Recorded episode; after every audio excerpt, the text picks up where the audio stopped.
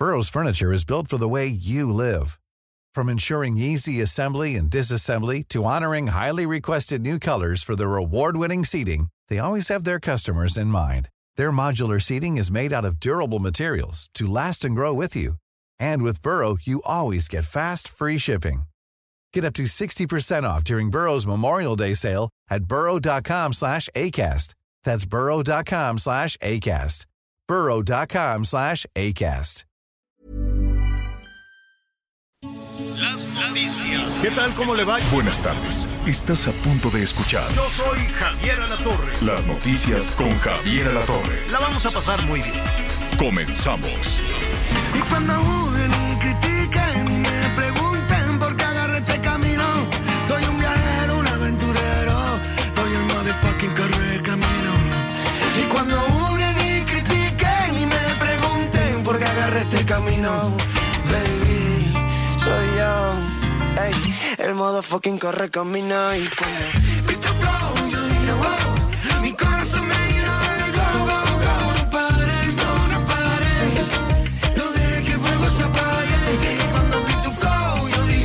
Ay, sí, ya, oiga. No vemos algo así, algo como Correcaminos de Alejandro Sanz y Danny Ocean. Espero que sea así porque luego en estas novedades juveniles no nada más falta que sea Ocean, pero bueno, y Danny Ocean. Qué gusto saludarlos, ¿no? Esta canción es una combinación de pop urbano con guitarras flamencas y olé. Es la primera colaboración que hacen ambos cantantes y recientemente, pues fíjense que recibió la distinción de hijo predilecto de la provincia de Cádiz en España. Supongo que Dani. Alejandro Sanz iniciará por Argentina su tour Sanz en vivo el próximo 3 de mayo. A mí me cae muy bien Alejandro Sanz. ¿Te gusta esta canción, Miguelito? ¿Cómo empezamos el jueves? El jueves, pues empieza uno a apretar el cuerpo porque se acerca el viernes, que da un poquito de esperanza. ¿Cómo estás? Hola Anita, ¿cómo estás? Me da mucho gusto saludarte. Pues sí, finalmente ya llegamos a este, a este jueves, para muchos ya también muy cerca de la quincena, así que con toda, con toda la actitud, con un clima bastante agradable acá en el sureste del país. Fíjate que ayer nos cayó una tormenta, ayer llovió, llovió bastante fuerte ya por la tarde. La verdad es que acá el llover es una bendición como debería de ser en todos lados. No se complica tanto la, no se complica tanto la situación. Entonces el día de hoy amaneció. De pronto cuando llueve, como que el bochorno sube y es más intenso. Pero fíjate que no, ¿eh? En esta ocasión, por lo menos aquí en la zona de Cancún, está bastante, bastante agradable el clima. Así que pues aprovechar a disfrutarlo y parece que va a seguir lloviendo. En la Ciudad de México parece que no, ¿verdad? La, la situación no es tan sencilla. No, la verdad es que estamos bien, ¿no? Bien y de buenas, Miguel. Aquí no está fresquito. La verdad es que está fresquito y por lo pronto no se avecinan lluvias. Hoy, hoy, hoy. Pero no le creas mucho, porque luego te digo que salimos con la chamarra y nos tenemos que desvestir a las. Ya son las 12, ya mero. Este, pero está bien, hoy estamos muy bien aquí en la Ciudad de México, organizándonos para el simulacro. Oigan, no se les olvide, es a nivel nacional cada quien tiene este pues una distinta característica dependiendo de la región en donde vivas. Tú te tienes que, Miguel, ¿tú en tu casa te preparas cuando vienen las épocas de huracanes o de fuertes lluvias? Sí, por supuesto, por supuesto. Quintana Roo, eh, todavía el último que nos tocó aquí fuerte, por, con mucha intensidad, fue en el 2020. Aquí incluso te preparas eh, en muchas ocasiones, Anita. Hay mucha gente que incluso utiliza estos protectores para ventanas estos protectores antihuracanes. Acá, bueno, pues también la gente que tiene eh, ventanales muy grandes o tiene puertas corredizas de, de, cristal, pues en todo esto, pues sí te vas preparando. La verdad es que aquí te preparas desde que construyes, desde que construyes o desde que estás remodelando casas, ¿eh? Este sí, recordemos que pues esta zona del sureste, pues en donde le padece precisamente tiene que ver con tormentas, con tormentas y huracanes. Y lo más importante también en esta temporada, que empiezan ya las lluvias, no dejar cacharros afuera de, de ningún lugar, porque también empieza ya el problema el del mosquito con el dengue, zika, chikungunya. Sí, hay que tomar previsiones en esta temporada.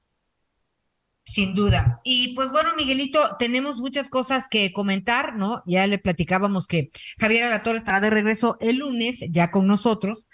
Ya con, oye, él regresa con todos los niños al colegio a, a este, pues ya, a las actividades cotidianas.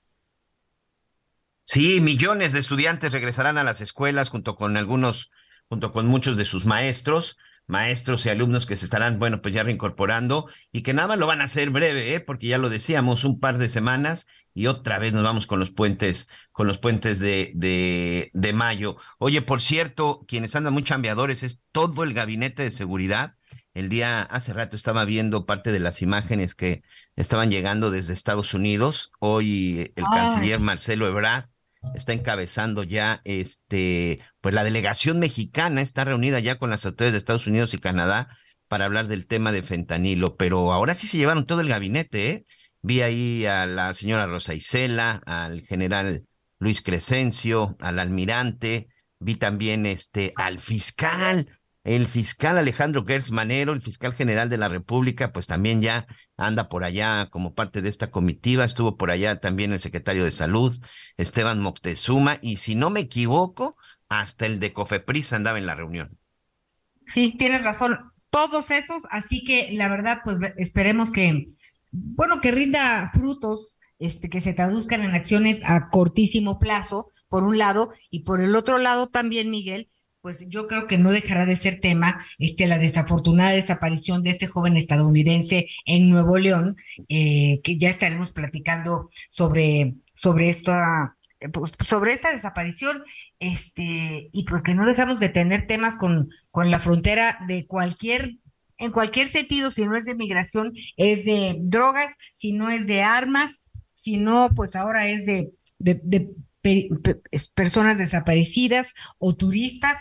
Este, entonces, pues bueno, ojalá que, eh, pues que aparezca este joven Miguel y todos, ¿no?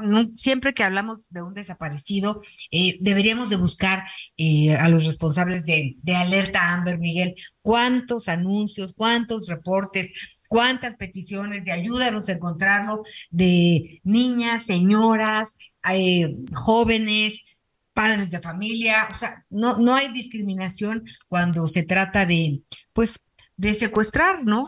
Eh, a, alguna persona, porque, pues, hablamos más de, de 100 mil personas que están desaparecidas, este, y pues su familia no sabe dónde están. De ahí que surjan las madres buscadoras, que es una de las tragedias eh, que se viven en México, no es una deuda histórica, gobiernos van y gobiernos vienen, y pues por un lado, Miguel Aquino, eh, pues es una situación complicada tratar, tratar de eh, unir todas las piezas, ¿no? Por un lado tenemos el servicio forense eh, que no se da abasto en relación a, pues, pues a, a, reconocer pues los diferentes restos de las personas, ¿no? Qué terrible suena, pero así es, es lo que es, no se dan abasto y luego este, pues son las señoras quienes se encuentran y quienes saben y quienes reciben el pitazo este, no ha podido realmente eh, proceder mucho Alejandro Encinas en este sentido, que es el subsecretario de Derechos Humanos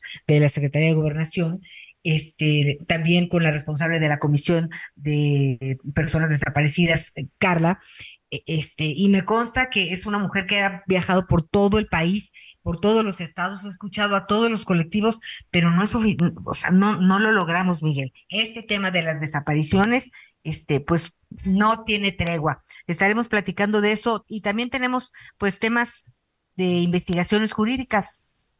Oye, ahorita que estás con este tema de desaparecidos, este, pues para que vean que en todos lados, bueno, pues surgen este tipo de problemas. El día de hoy, bueno, pues en las redes, en las redes sociales y sobre todo, bueno, pues en los diferentes medios de comunicación se daba, se daba la noticia y se compartía por ahí un, pues una imagen de redes sociales, sobre todo de las cuentas de la policía de, de Daytona Beach en la zona, en la zona de Florida, porque eh, este cantante y actor que sinceramente está muy cerca de México, eh, ha, ha, estado viviendo mucho tiempo en México, incluso por ahí, por la zona de Xochimilco. Les estoy hablando de este cantante y actor eh, Drake Bell, que él se hizo muy famoso eh, hace muchos años junto con otro actor en esta serie de Drake y Josh. Y te digo, y además él ha estado muy de cerca porque se le ha visto mucho, mucho en México. Actualmente, bueno, también es este, participa en algunas series de Nickelodeon. Pues resulta que desde el pasado 12, bueno, el 12 de abril, que es hoy, no, perdón, esto fue el día de ayer, estoy aquí leyendo la, la tarjeta. El día de ayer, la policía de Daytona Beach emitió una alerta en donde dice que está desaparecido y en peligro. Así dice el Departamento de la Policía de Daytona Beach. Está desaparecido el cantante estadounidense y se encuentra en peligro. Su última ubicación fue en la zona de Mayland High School a bordo de un este de automóvil gris de modelo de modelo reciente alrededor de las nueve de la noche y que a partir de ahí ya no se supo nada de él y la lo que llama la atención es porque la policía dice que además de que está en está desaparecido está en riesgo Drake Bell, insisto, seguramente muchos de nuestros amigos ahorita que nos están escuchando lo ubican perfectamente. ¿Sí lo ubicas, Anita? Sí, Miguel, claro que sí. Este, pero qué, qué, qué, qué, horror, qué está. Sí, no sabemos qué situación, y te digo, eh, no sabemos qué situación del por qué calificaron eh, se detalla como desaparecido y en peligro, pero por lo pronto, bueno, pues quien tenga información, pues comuníquese. Ya saben que en Estados Unidos el 911 sí funciona, entonces comuníquese al 911 por si tiene usted información de este chavo. Él está viajando en un automóvil gris, le voy a decir la marca BMW gris del 2022 y eh, su última ubicación, repito, en el área de Maryland High School, eh, y es lo que está reportando la policía de Daytona. Bueno, pues estaremos muy pendientes de, esta información, Miguelito, y también pues vamos a hablar de, pues esta participación del magistrado Rafael Guerra Álvarez, presidente del Poder Judicial de la Ciudad de México, con el tema del nuevo Código Nacional de Procedimientos Civiles y Familiares. Es importante conocerlo también, pues para exigir derechos en muchos sentidos, ¿no?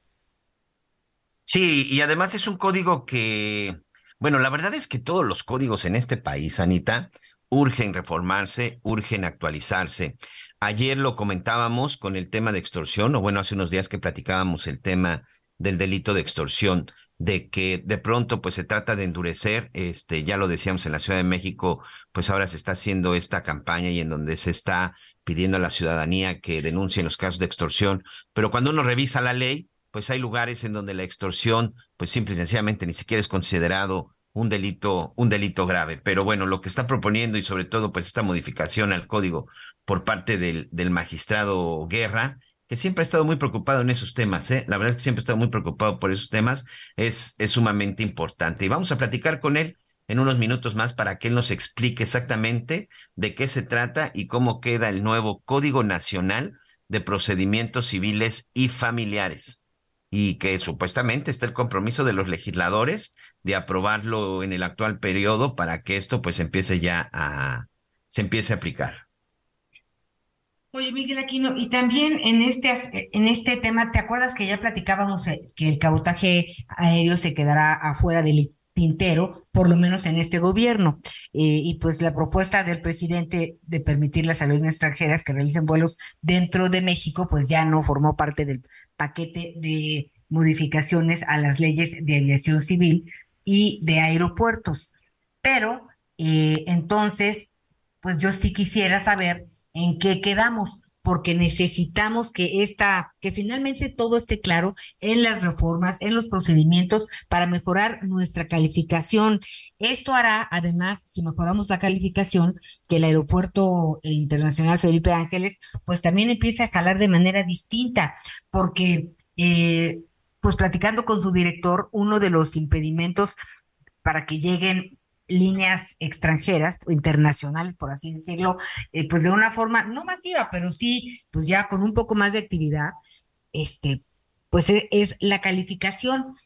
Y me decía que de pronto hay que ir e insistir en la yata donde haga falta, todo este tema de, oiga, ¿cuándo van a analizar la situación de México? Porque tienen una cantidad de asuntos rezagados, entonces pues es como el Ministerio Público o, o lo que te quieras tú imaginar, hay que estar insistiendo y pues nosotros no somos, por lo pronto en esta administración, pues de viajar y ir a tocar puerta a otras partes del mundo para ver qué está pasando. Entonces, ojalá que con esto se aclaren las cosas y nos ayudar en este sentido porque sería muy positivo. Para México el turismo sigue siendo pues eh, muy importante la primera o la segunda entrada de divisas a nuestro país. Oye, oye, Anita, tú que estás eh, muy, este, Pues eres muy no. conocedora de estos temas y que has estado por allá y que platicas con la gente del aeropuerto internacional Felipe Ángeles, Sí. ¿es cierto que ya quieren construir la Terminal 2? ¿Es cierto que ya se sienten casi, casi saturados y que quieren adelantar la construcción de la Terminal 2? Mira, la verdad es que están ahorita muy organizados en los temas de carga, pero este, no descartes pues que se adelanten a los tiempos, porque digo, si hay la intención de construir este, la, la Terminal 2, este, pero primero tiene que tener un flujo más de, mayor volumen el aeropuerto, ¿no? Eh, está, quedará sentado que adelanta cuatro años la construcción de, de su terminal, este, pues porque pues están ganándole tiempo al tiempo en lo que se ocupan en otras cosas, pero realmente la atención está centrada en que lleguen y salgan más vuelos. Fíjate, Miguel, que por ejemplo dijeron, a ver, en Tabasco, cuando con la construcción de Dos Bocas, este, pues había eh, vuelos para Villahermosa, eh, pues para todos los electricistas, para todos los trabajadores que, viajaban de la Ciudad de México para allá, pero tuvieron que cerrar los vuelos porque pues no fue finalmente opción y de pronto así ha ido pasando. Entonces, la prioridad, ¿no? Este, espero que, pues sí, la Terminal 2 urgirá cuando esté llena la Terminal 1. No sé si estés de acuerdo. No, bueno, por supuesto.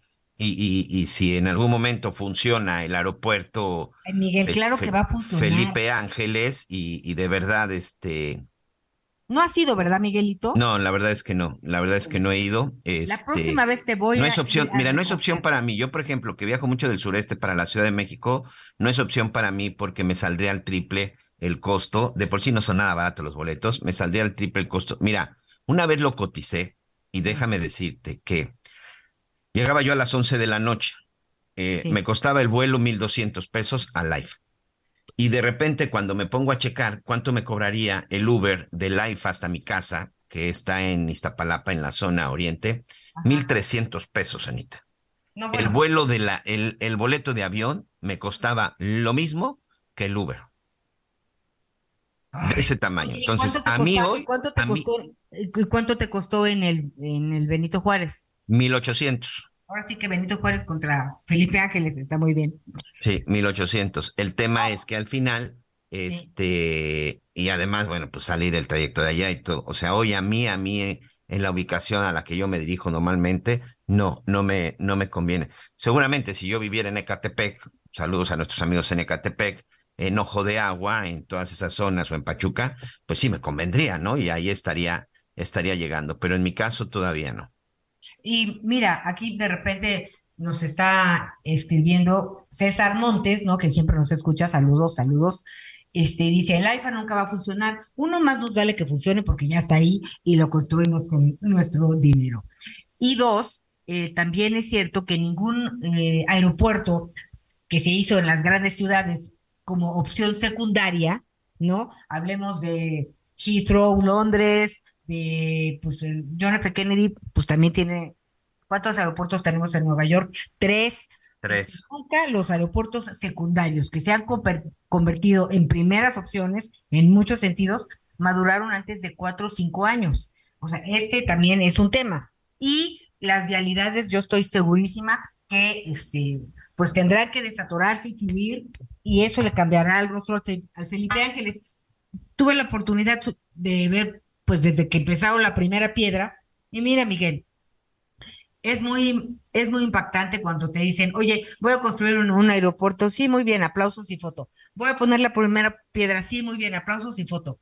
Este, y después ver el ejército de gente, no nada más me refiero a los ingenieros militares y toda esta parte, no, al ejército de personas, ¿no? Decoradores, arquitectos, eh, por supuesto, eh, albañiles, maestros de la construcción, maestros de obra, o sea, de intendencia, todo el ejército pues que trabajó dos años y meses para lograr esta obra. O sea, sí te quiero decir que cuando vi despegar el primer vuelo de Felipe Ángeles, sí, este, se me hizo la piel chinita, porque finalmente ¿Es en serio, Anita Lomelí? haya sido como haya sido, ahí está. Es que el a ver, a ver, es que no nos confundamos. es que, perdón, pero es, es que ese no es el, ese no es el punto. Por supuesto que necesitamos un aeropuerto.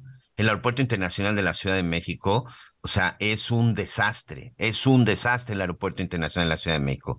Yo estoy cada mes viajando y utilizándolo y hoy con el tema de que si las pantallas y que si nos sirve los baños, el retraso de los vuelos, por supuesto que es un retraso. La última vez estuve dos horas arriba del avión, o sea, dos horas por el tráfico y todo. Por supuesto, el tema es que yo no dudo que sea una gran obra. Yo no dudo que los militares y los ingenieros hayan hecho una gran obra. El problema es que no tenían que ponerlo ahí. Ese es el tema. El tema es que no se, no se tenía que ir a ese punto, o por lo menos no se tenía que ir a un lugar en donde no había vías de comunicación. Yo no cuestiono para nada la obra. Seguramente debe ser una obra muy bonita, muy espectacular, y conociendo al ejército te- militar, te voy a llevar seguro debe ser espectacular. Ya El me dirás, punto, el punto es que no era el, no era el lugar adecuado para construir un aeropuerto. O sea, ese aeropuerto no tiene nada de conectividad. Un aeropuerto sirve para eso, para la conectividad. Ese es el asunto.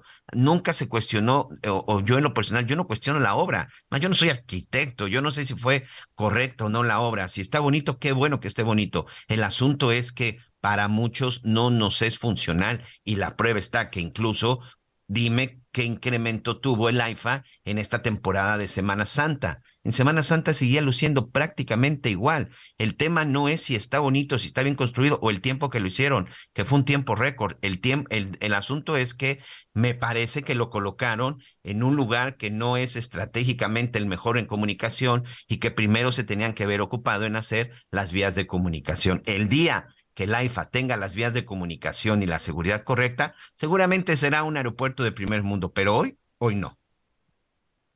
Pues mira, ho- hoy no, hoy no, eh, aguantemos. Y te voy a decir, eh, tienes razón en cada, en cada palabra que, que dijiste, o sea, tienes, tienes tu punto, pero también yo espero poder verlo, que todo es, que no, esto de que no debieron construirlo ahí por la falta de conectividad, este, y ahora la conectividad que se está realizando para que pues finalmente el aeropuerto pues sea un, cumpla el objetivo primario, ¿verdad? Que es eh, pues que tengamos unas mejores instalaciones eh, que las de Benito Juárez y que salgamos de Benito Juárez porque ya no cabemos.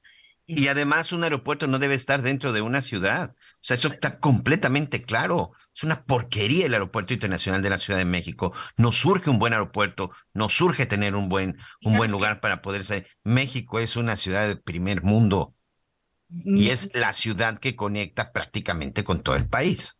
La guitarrita ya nos va a ahorcar, pero en cuatro años vamos a platicar y estoy segura que habrá traído desarrollo Y ojalá, y te digo una cosa como a- mexicano, a estas regiones, a estas zonas. como mexicano, deseo que efectivamente el AIFA funcione. ¿Por qué? Porque al final el AIFA fue construido con los impuestos de gente como tú, como yo, que, que- como nuestros amigos que los pagan. Por supuesto, al final quiero ver que mi dinero fue utilizado de manera correcta. Insisto, el tema es que hoy, hoy no lo es. Hoy no lo es. Y de repente cuando leo la información de que vamos a adelantar la construcción de la Terminal 2 del AIFA, este, son de repente de las cosas que uno sigue, sigue sin entender. Todavía, todavía tenemos tiempo antes de la guitarrita, Anita, no te preocupes. Ah, Este, oye, eh, ¿sabes qué? Ya la alucino, Eo. El día de hoy en el tribun en el- la Cámara de Diputados se va a retomar la discusión y aparentemente la votación que tiene que ver con las funciones del Tribunal Electoral. Y bueno, la noticia en este momento, la noticia que está surgiendo es que el PAN se echa para atrás. El PAN no va ni con Morena, ni con PT, ni con PRD, ni con el PRI para apoyar esto. Este, el hecho es de que el PAN junto con Movimiento Ciudadano estarían votando en contra para que no se lleven a cabo en este momento las modificaciones al a las facultades y a las funciones del Tribunal Electoral del Poder Judicial de la Federación, que entre muchas otras cosas, lo que quieren los partidos es que ya no sea un juez para ver lo que sucede al interior de los partidos. Los partidos políticos en este país quieren modificar las leyes para que el tribunal ya no pueda resolver cosas y ya no pueda resolver controversias cuando existen malos funcionamientos por parte de algunos líderes partidistas, por ejemplo, cuando aquellos líderes políticos, cuando aquellos líderes de partidos, pues se quieren quedar este como dictadores en el poder. Entonces, El PAN se está bajando, dice que no, que no va a votar en este eh, apoyando a todos los partidos y se une a Movimiento Ciudadano. Vamos a ver cómo se pone el debate. Y, de- y la Coparmex y la Barra Mexicana de Abogados ayer también se sumaron al llamado a diputados para que los partidos políticos se abstengan de realizar modificaciones a la Constitución que limitarían la actuación del Tribunal eh, Electoral. Este Miguelito, ahora sí hacemos una pausa. Vamos una pausa y ya volvemos.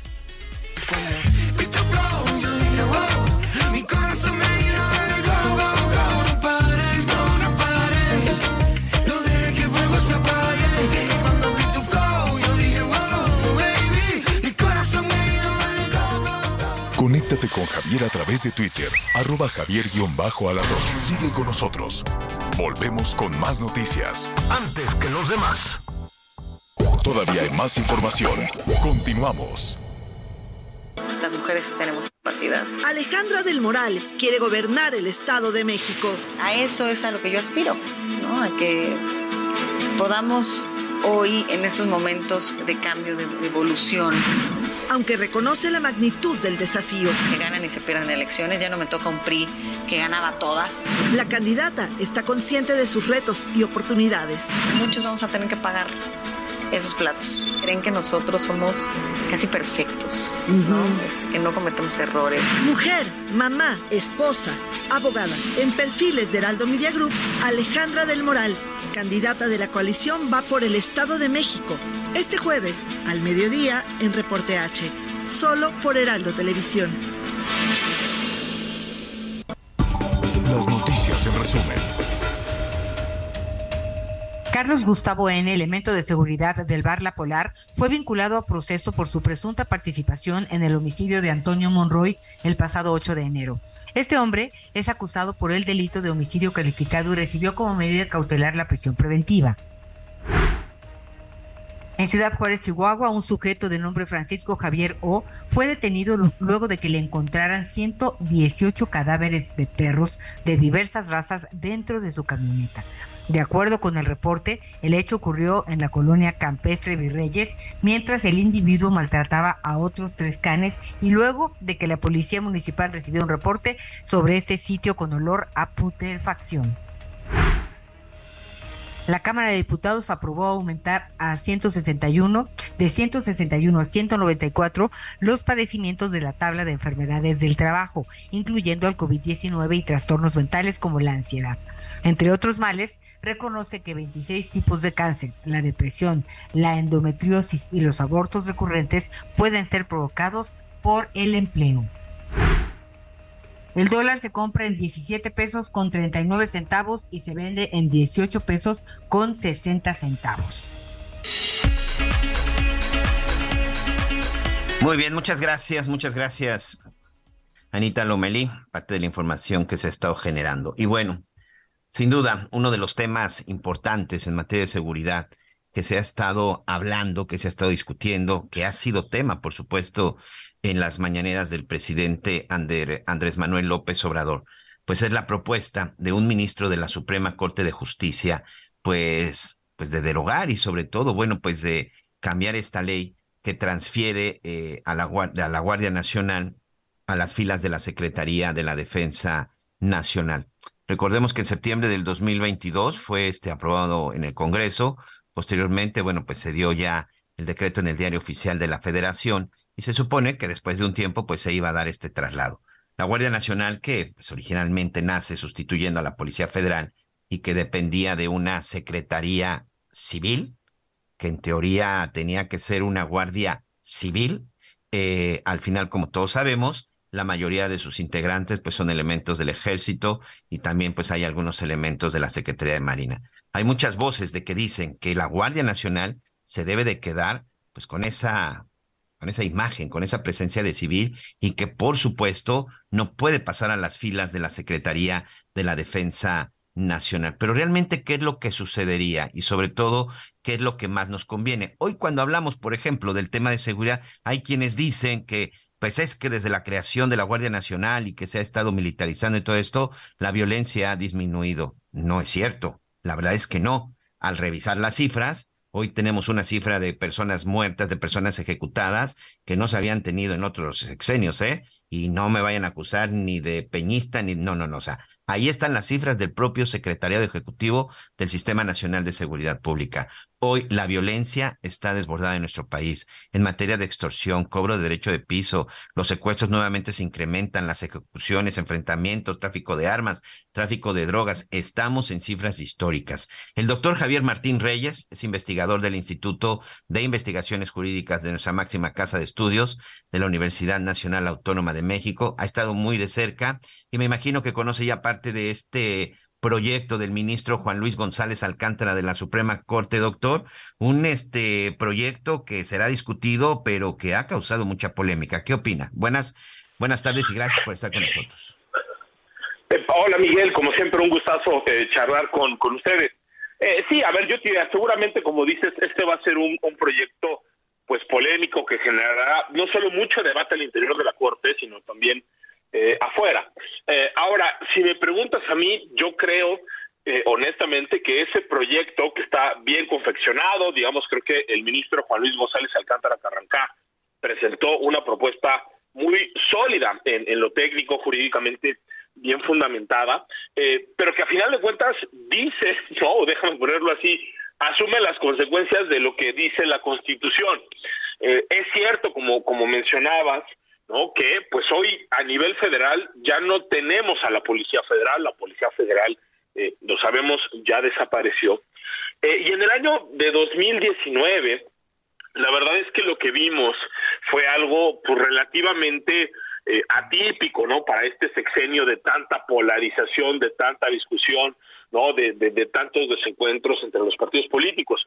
Porque en el 19, yo te diría, creo que hubo un pacto realmente de Estado.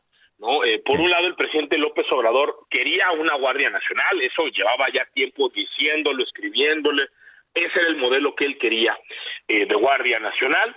Y cuando se mandó la primera iniciativa, ¿no? que recogía en buena medida esa visión del presidente, la Guardia Nacional en efecto se planteaba o se quería plantear como una guardia militarizada. Eh, así se aprobó, en, de hecho, en la Cámara de Diputados, pero cuando llegó al Senado esa iniciativa, eh, ahí la verdad es que hubo una negociación muy intensa y yo te diría, terminamos con una solución de compromiso muy pragmática y muy razonable, ¿no?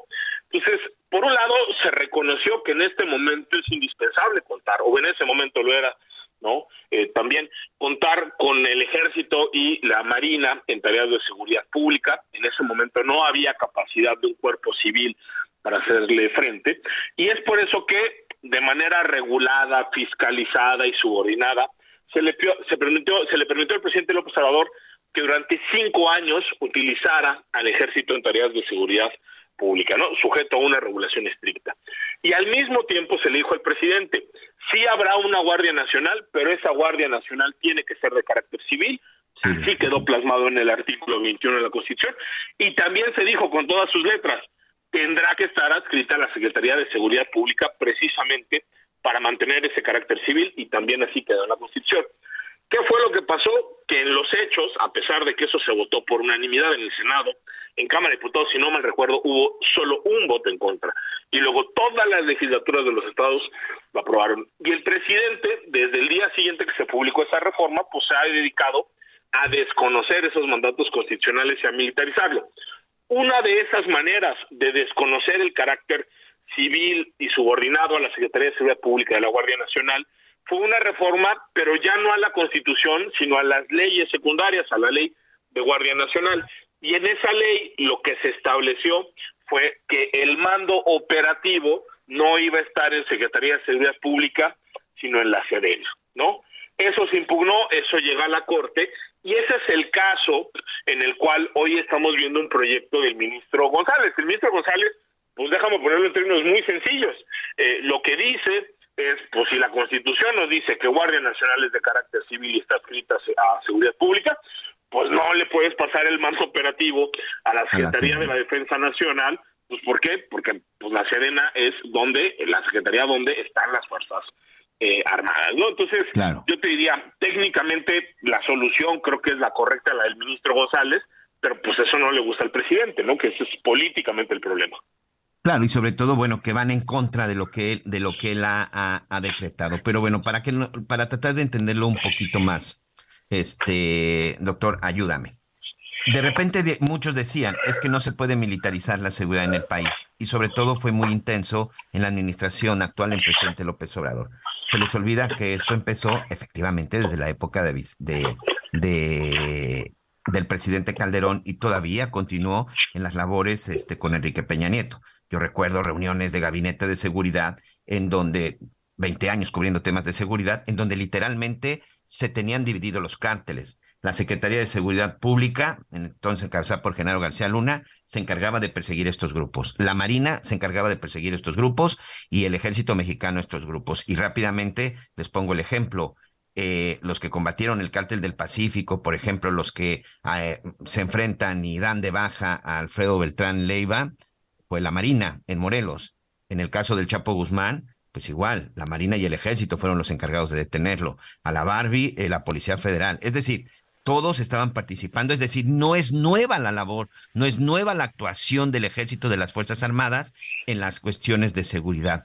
Pero hoy con este tema de la Guardia Nacional, el problema es que, pues yo me atrevo a decir que, no, no sé si dar un porcentaje, pero ¿cuántos policías civiles o cuántos policías que tuvieron esta instrucción en la Policía Federal como civiles permanecen hoy en la Guardia Nacional? ¿Es esa militarización de la que se habla? Sí, a ver, a ver, yo, tienes toda la razón. Incluso, mira, yo mira incluso para atrás. Hay, el, yo creo que el, ejército lleva décadas participando en tareas que le tendrían que corresponder a los cuerpos eh, civiles. Podemos pensar en el combate al, al, al, narcotraficante de los de los 80. Pensemos también que el ejército tuvo participación no en el control y represión de movimientos sociales en, en, en los 70 yo te diría incluso, ¿no? Uno de los primeros precedentes donde la Corte reconoció que las Fuerzas Armadas sí podían colaborar en ese tipo de tareas es de 1996. Estamos hablando del sexenio de, de Cedillo. El punto, ahora, ese punto de inflexión de Felipe Calderón es, clarísimo. Ahí se incrementa todavía más la participación del ejército, se mantiene durante el sexenio de Peña Nieto y aquí la gran paradoja, pues es que López Obrador fue un candidato, todos recordamos en 2012 cuando dijo que en unos meses él regresaba al ejército, a los cuarteles y demás. Entonces, aquí han pasado dos cosas. Esa militarización se ha profundizado, es decir, hoy el país en términos de seguridad pública está más militarizado que en esa época de Felipe Calderón, en buena medida porque nos estamos quedando sin ninguna organización de carácter civil que cumpla a nivel nacional las funciones de policía.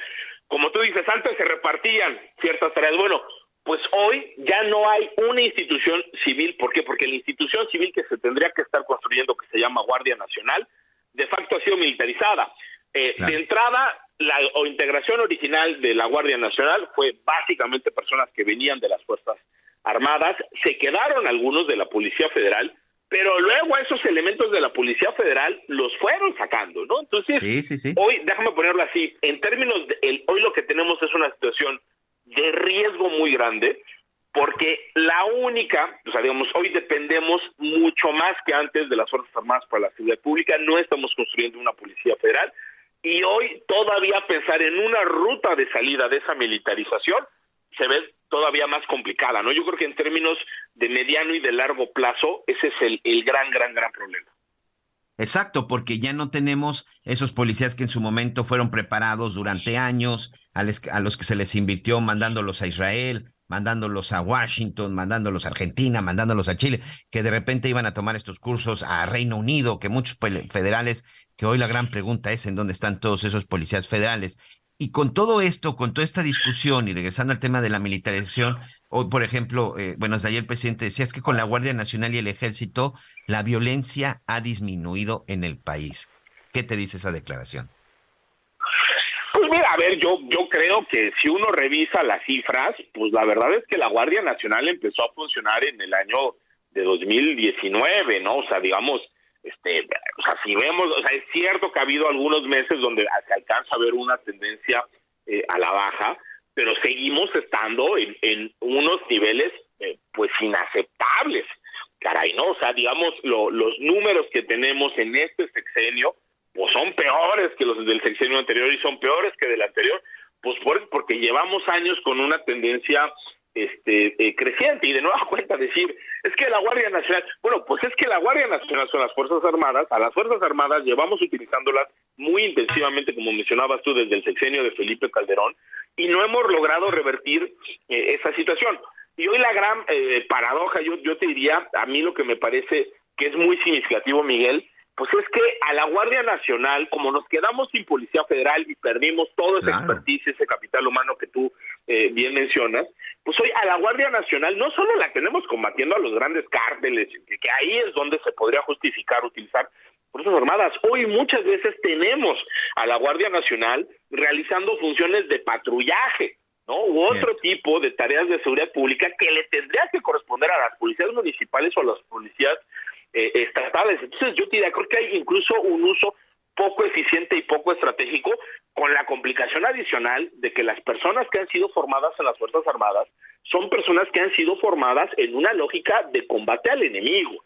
¿no? Es decir, en, en una guerra no se sigue la lógica, déjame ponerlo así, de la seguridad pública, de que hay que detener a quienes cometen probablemente un delito, hay que ponerlo a disposición de las fiscalías, que eso se tiene que ir al sistema de justicia y que tiene que terminar con una sentencia condenatoria. Eso es lo que quisiéramos en términos de ciudad pública. Bueno, eh, los marinos, este, los, este, los, los militares no tienen esa formación. Ellos tienen una formación de la lógica de combate del exterminio al, al, al Y luego, por eso también hay que decirlo, a las Fuerzas Armadas se les pone en una situación eh, muy frágil, muy incómoda, porque porque sin tener la capacitación necesaria se les pone a hacer esas luego vemos violaciones a derechos humanos bueno ya las conocemos no que pueden terminar pues muchas veces en, en la muerte de personas que no tendrían que haber este muerte y que debieron haber sido este eh, procesadas. Entonces pues estamos déjame ponerlo así en una en, en un círculo vicioso donde seguimos apostándole a un modelo que no ha funcionado y si es muy paradójico que el presidente de la República nos diga que vamos muy bien en, en, tareas de seguridad, pues caray, yo creo que los datos nos dicen otra cosa, ¿no? Anita Lomelista con nosotros, doctor.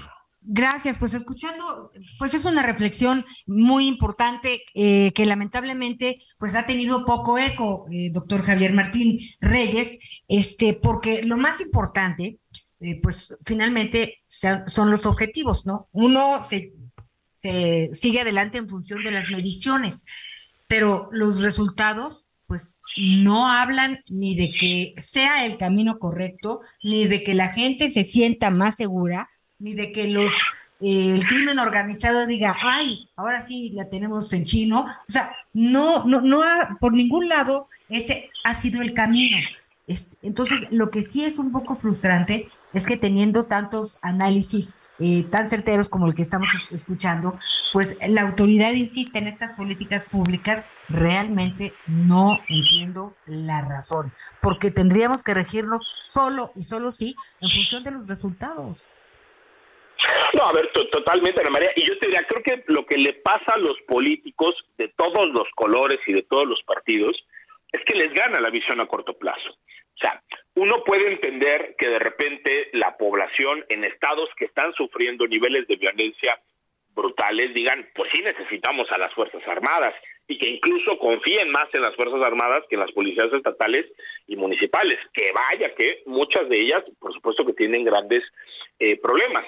Acá el problema es que los políticos, por responder a esas demandas cortoplacistas, se olvidan que en el mediano y en el largo plazo no podemos seguir con un esquema eh, así de militarización, entre otras cosas, porque lo que se afecta también es la reputación de las Fuerzas Armadas. ¿No? O sea, es decir, muchas veces se dice es que la población confía más en las Fuerzas Armadas. Sí, claro, pero porque no han estado tanto en contacto con, con, con ellas. O sea, es decir, si le apostamos a que durante muchos años o décadas eh, eh, este, incluso vamos a seguir no realizando esas tareas de seguridad pública con cuerpos que no están pensados ni capacitados para eso, eso lo que va a generar es más contacto, más fricciones, posiblemente más violaciones a derechos humanos, y eso lo que va a hacer es que también caiga la confianza en las Fuerzas Armadas. Y ahí el gran eh, problema, como, como, como platicábamos, Ana María, es que si nos quedamos sin Fuerzas Armadas confiables, pues entonces va a llegar un momento donde ya no vamos a tener nada, porque vamos a voltear a ver la Guardia Nacional y la Guardia Nacional, aunque la Constitución diga que es de carácter civil, de facto va a estar militarizada y la gente se va a dar cuenta de eso, de que a final de cuentas, pues la Guardia Nacional es un cascarón, es un membrete, podrá tener un nombre, un logo, un uniforme distinto, pero todos sabemos que la inmensa mayoría de quienes desempeñan esas funciones vienen del, del, del ejército. Esa, yo te diría, es la gran irresponsabilidad de, de, de este gobierno, que cuando en el 2019... Sí. sí, te escucho, perdón. No, eh, perdón, no, no, eh, eh, termino rápido. Te decía, yo creo que esa gran irresponsabilidad de que en el 19 hubo un verdadero pacto de Estado y se le dijo al presidente, perfecto, usted acaba de ganar, tiene mucha legitimidad democrática, usted propuso una Guardia Nacional, le vamos a dar su Guardia Nacional, pero de carácter civil, le permitimos que utilice Fuerzas Armadas, pero en lo que construye esa institución civil. Y el presidente de la República, pues simple y sencillamente decidió ignorar, hacer un lado, violar flagrantemente la, Constitución, y pues desgraciadamente, Ana María, estamos en, esta situación ahora, ¿no? Oye, y, uno- y no quisiera dejar pasar el tema de en el ejército, eh, pues es de las instituciones pues queridas y respetadas. Yo me los encuentro en todas las peores tragedias que hemos vivido en, en este país, entre temblores y huracanes. Este, de repente es- esa parte, verlos, este, pues da certidumbre, este, y, y se siente uno eh, seguro, pero fuera del plan de N3 en este sentido, pues la otra parte sí me parece que, que tenemos problemas serios en cuestiones de seguridad. Y, y dé- déjame ponerlo así, Ana María. Estamos poniendo en riesgo ese reconocimiento que históricamente se habían ganado las Fuerzas Armadas en México. Hay, que recordarlo, el ejército mexicano es una excepción comparado con los otros ejércitos de América Latina. Nosotros tuvimos la fortuna de tener un ejército que se subordinó al poder civil, que nunca dio un golpe de Estado, que nunca impuso un gobierno, una junta militar, una dictadura, ¿no? Como sí la vimos en muchísimos países de, este, de, de, de América Latina. Y yo sí creo que uno de los éxitos del Estado mexicano, y lo digo sin exagerar, había sido precisamente lograr una buena relación cívico-militar, donde el ejército, como cualquier institución, por supuesto que tenía problemas, pero que sí habíamos logrado de nueva cuenta que no se metiera a la política, que no se metiera demasiado a la seguridad pública, ¿no? Y que pudiera realizar este otro tipo de funciones que le generaban un enorme reconocimiento social. Hoy el gran problema es que estamos utilizando al ejército, pues no solo para tareas de seguridad pública, ahora ya los ponemos a distribuir también vacunas, los ponemos a Claro. construir bancos, A construir. a construir aeropuertos, ¿no? Eh, a, a controlar las aduanas, a controlar los, los, los puertos. Caray, eso en el mediano y en el largo plazo lo que puede generar es que ese reconocimiento que, que tú mencionas, que se había ganado históricamente, se pierda. Y eso sería una pésima noticia para el Estado mexicano y por supuesto para la ciudadanía, ¿no? Hoy lamentablemente la mayoría de las recomendaciones y sobre todo recomendaciones que nos llegan de, de, de fuera de México, porque la verdad es que la Comisión Nacional de los Derechos Humanos en esta ocasión pues no ha hecho mucho, mucho al respecto, precisamente son por los abusos que comete, que cometen los militares. Ya lo veíamos en el estudio más reciente, en donde nos ponen como uno de los países en donde más abusos se cometen por parte del ejército. Doctor Javier, eh, Javier Martín Reyes, investigador del Instituto de Investigaciones Jurídicas de la UNAM. Muchas gracias y si nos lo permite, en cuanto ya veamos qué sucede en la Suprema Corte, pues lo volvemos a invitar para que nos diga y vamos a ver finalmente qué sucedió. Por supuesto que sí, habrá que estar muy, muy al pendiente y encantado de volver a charlar eh, con ustedes, Miguel, Ana María, les mando un abrazo muy fuerte. Muchas Un abrazo, gracias. Bueno, pues ahí está. Sí, es un tema, es un tema muy importante porque para mí yo me quedo con dos cosas eh, eh, eh, que nos decía ahorita el doctor. La militarización de lo que tendría que ser una policía civil, pero sabes también que, Anita, que hoy tenemos que trabajar y apoyar al trabajo de la Guardia Nacional porque sin Guardia Nacional nos quedamos sin policía, ¿eh? En cuatro años terminaron con todo lo que era la Policía Federal. Y hoy lo decía el presidente, la Suprema Corte no puede votar para regresar a una policía como en la época de García Luna. Yo solo le digo al presidente que desde la época de Fox, cuando se empezó a trabajar con la Policía Federal, que por cierto, este, eh, el doctor Alejandro Gertz Manero, que hoy es fiscal general de la República, fue de los primeros que inició el trabajo para crear una policía federal. Estamos hablando de hace 20 años, Ana María Lomelía, amigos. Desde hace 20 años se, se venía trabajando para la profesionalización de una policía federal civil. 20, 23 años después estamos hablando que ya no existe nada de eso, nada, absolutamente nada de esa policía civil. ¿Qué pasó con los hombres entrenados? ¿Qué pasó con todos ellos? No lo sé. Y también en la época de Gers Manero, hace 20 años, se creó en teoría un banco para saber eh, quiénes eran los elementos corruptos y que no y, y, tenerlos registrados y que no se fueran a trabajar, que no los corrieran del norte y se fueran al sur, tampoco existe. Con esto hacemos una pausa y enseguida estamos de regreso.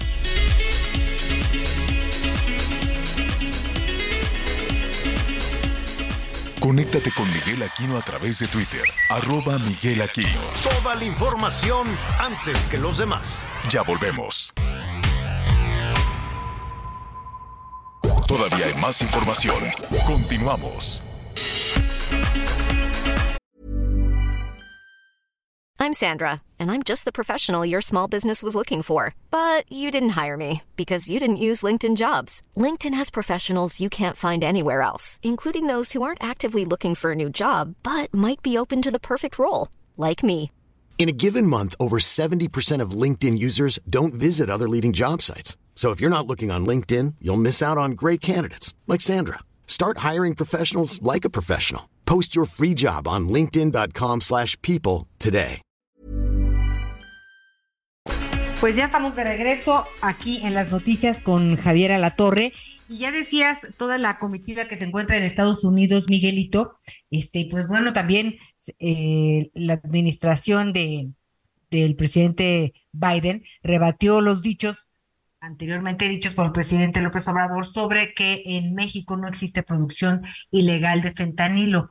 El director de la Oficina Nacional de Política de Control de Drogas de la Casa Blanca, es Raúl, así, se, escribe con H en medio, pero Raúl Gupta, aseguró que la fabricación de dicho opioide sintético ocurre en territorio mexicano e incluso que situaciones de abuso en el consumo de fentanilo no solo existen en Estados Unidos, sino que también en México.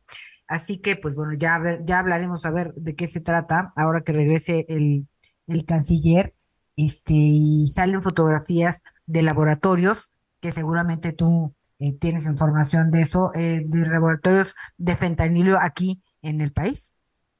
Así es, sí, y, y, es muy interesante, eh, Anita, esta discusión, porque de pronto pareciera que se metieron ahí ambos gobiernos en un problema como, pues no quiero decir sin fundamentos, pero parecía que no tienen, no tienen la información completa. Pero sabes qué, es una exhibición garrafal de, de ambos lados, ¿eh? Porque entonces hoy el gobierno de México y el gobierno de Estados Unidos no tienen ni la menor idea contra quién se están enfrentando.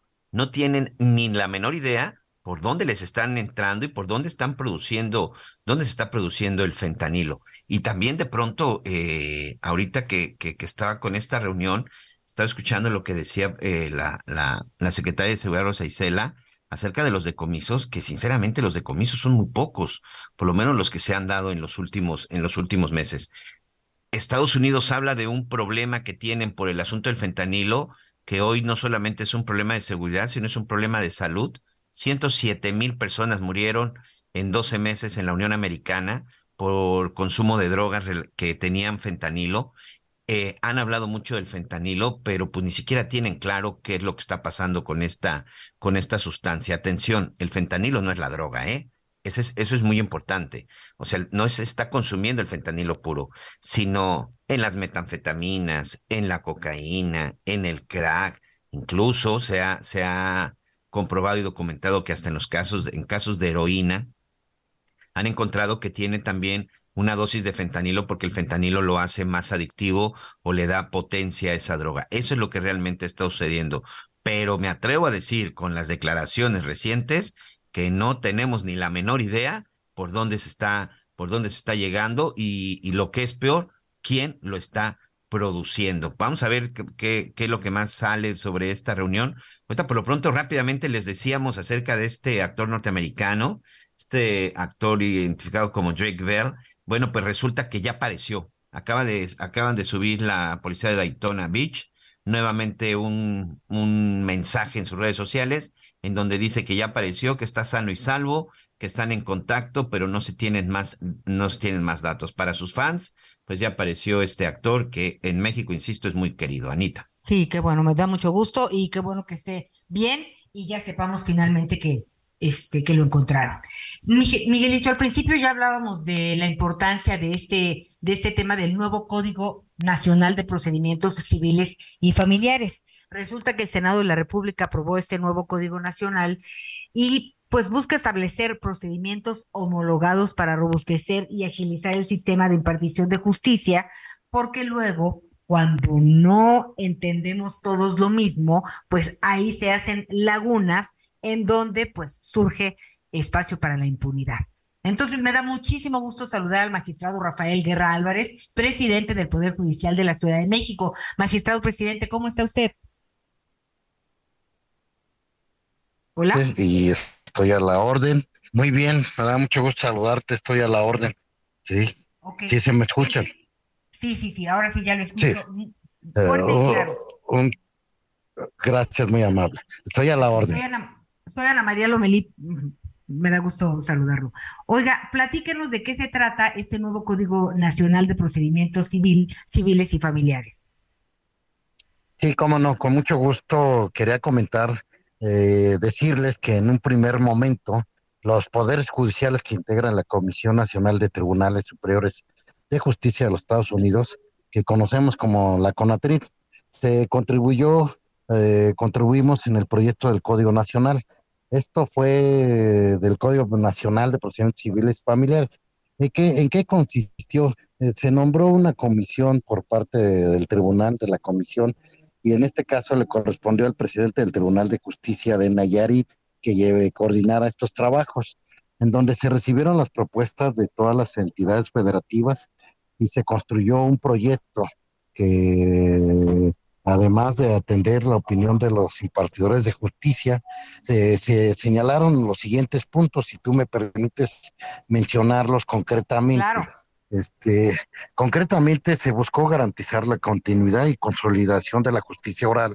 Ese fue el primer, punto. El segundo punto fue el aprovechamiento de las nuevas herramientas probatorias en el desarrollo de las audiencias. Eh, el siguiente punto fue una nueva metodología en la ejecución de sentencias que permite agilizar la, la misma dignidad e igualdad de las personas. Eh, otro punto muy importante fue el aprovechamiento de los mecanismos alternativos de solución de controversias y, lógicamente lo acabas de mencionar, el uso de las tecnologías de la información de la impartición de justicia que permite que sea un lenguaje más claro, más claro y, presente para los eh, gobernados en este caso se creó un sistema impugnativo que permite aprovechar los beneficios de la oralidad. Y en general, eh, se fue un procedimiento con pleno eh, respeto de los derechos humanos. Eh, afortunadamente esta propuesta, si me lo permites comentarlo, tuvo un respaldo del Senado de la República, concretamente en, en, aquel entonces del senador Julio Menchaca Salazar y el senador Ricardo Monreal quienes representaron la iniciativa y ahora desde luego por la senadora, la ministra Olga Sánchez Cordero, a quien le agradecemos el impulso que le dio totalmente a este Código Nacional de Procedimientos Civiles y Familiares. Eh, esto se realizó eh, con la hora con la ministra, con diversas reuniones virtuales, también presenciales en un momento dado, con sectores y abogados postulantes, académicos, eh, desde luego de los poderes judiciales. Así también se permitió analizar las propuestas en una forma, vamos a decirlo así, incluyente, integral de, de otros, este, de otros organismos concretamente. Así lo manejamos. Oiga, magistrado presidente, y la trascendencia, la importancia de homologar estos procedimientos, de establecer procedimientos homologados. Sí, ¿qué es lo que nos permite a nosotros? Eh, y nos va a permitir uh, primero a los poderes judiciales y va a ser un beneficio total para la ciudadanía. ¿Por qué razón? Primero, eh, vamos a llevar a cabo eh, el juicio oral, donde se va a consolidar todos los procedimientos judiciales familiares, ¿sí? y tanto civiles como familiares. Esto nos permite a nosotros tener unos procesos más ágiles y democráticos definitivamente, eh, que va a ser en beneficio de la sociedad. Homologarlos eh, implica que vamos a tener una coordinación total en todos los procedimientos en toda la República Mexicana. Eh, más que homologarlos, queremos decir que vamos a tener una sola, una sola disposición jurídica en la cual todos los ciudadanos de la República Mexicana lo van a entender muy claramente porque todos van a resolver con la misma, con el mismo código. Eso nos permite a nosotros un beneficio para el ciudadano más que para los poderes judiciales, concretamente. Bueno, pues eh, y finalmente, hablando de estos procedimientos civiles y familiares, este nuevo código, pues estamos esperando que realmente la Cámara de Diputados, que ya se había comprometido, lo apruebe, ¿correcto? Así es, ese es un compromiso que se hizo en una reunión que tuvimos en el Senado de la República, precisamente para la presentación del mismo, que fue el 14 de marzo de este año. Hubo un compromiso por parte de los senadores, tanto de la senadora Olga como de Ricardo Monreal. Los dos hubo un compromiso y también de los diputados que estuvieron presentes para tal efecto. Y la cual pues ya vamos vamos avanzando muchísimo. Ayer se autorizó una votación eh, inédita, vamos a decirlo de esta forma, este, también histórica, porque fue unánime la votación que se llevó a cabo sobre esta autorización de este Código Nacional. Bien, pues estaremos muy pendientes. Es muy importante, muy interesante que este, que este nuevo Código Nacional de Procedimientos Civiles y Familiares pase, así que eh, ya lo estaremos molestando, pues después de que esperemos que esto sea ya una realidad. Muchas gracias, el magistrado Rafael Guerra Álvarez, presidente del Poder Judicial. Agradezco mucho. Agradezco mucho la atención. Gracias. ¿Les parece si ahora hacemos un recorrido por las campañas electorales? Ruta 2023. Delfina Gómez, candidata de Morena, PT y Partido Verde, solicitó al Instituto Electoral del Estado de México, por medio de su representante, cambiar la fecha del debate que se plantea realizar el próximo jueves 20 de abril. De acuerdo con la petición, la maestra no podría asistir al primer debate organizado por el instituto por cuestiones de agenda, por lo cual solicitaron que se cambie para el viernes 28 de abril a las 8 de la noche, que es cuando podría acudir al llamado. En tanto, Alejandra del Moral, candidata del PRI, PAN, PRD y Nueva Alianza, aseguró que rehuirle al debate es no respetar a la ciudadanía. Además, se dijo dispuesta a debatir con su contrincante donde quiera, como quiera y cuando quiera. Sin embargo, los líderes de los partidos que la postulan aseguraron en conferencia de prensa que no aceptarán cambiar la fecha del primer debate, pues afirman que se trata de un pretexto para no confrontar ideas y propuestas como lo demanda el electorado informó Ángel Villegas. Metería a la cárcel a los exgobernadores, alcaldes y exalcaldes y todo aquel que saqueó a Coahuila. No habrá impunidad. Esta advertencia fue lanzada en sus redes sociales por el candidato del Partido del Trabajo, Ricardo Mejía Verdeja, para la gubernatura de Coahuila. Explicó que el día de ayer el gobierno de Estados Unidos anunció que va a devolver a través del Departamento de Estado a México el equivalente a 5 mil millones de pesos dinero que fue recuperado como parte del proceso en contra de Javier Villarreal, exsecretario de Finanzas en la administración de Humberto Moreira. De llegar al gobierno de Coahuila también se comprometió a investigar un aparente quebranto en el sistema de pensiones de maestros y maestras y de trabajadores al servicio del Estado.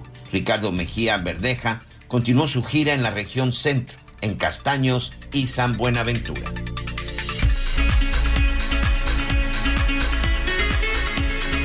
Muy bien, muchas gracias. 12 del día con 12 minutos tiempo del centro de México. Gracias a todos nuestros amigos por sus comentarios.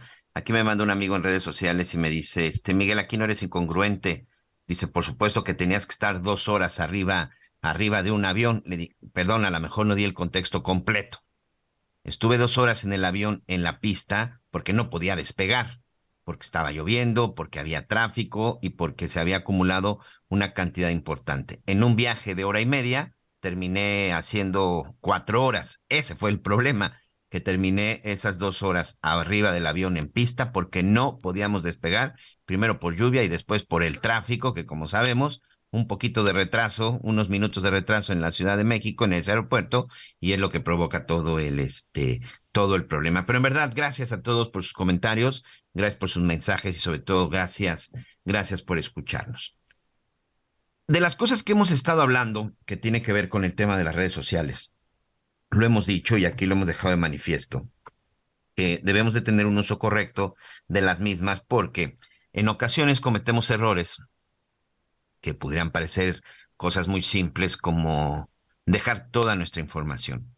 Antes de la existencia de redes sociales, para quienes este, eh, vivimos en otra época, empezamos en, en, todo esto en otra época, sobre todo a socializar, pues bueno, una de las cosas que siempre nos decían, hay que tener cuidado con los datos personales, no entregues tu información, no des detalles, hay que tener esto con cuidado y una serie de cosas. Hoy eso ya no existe.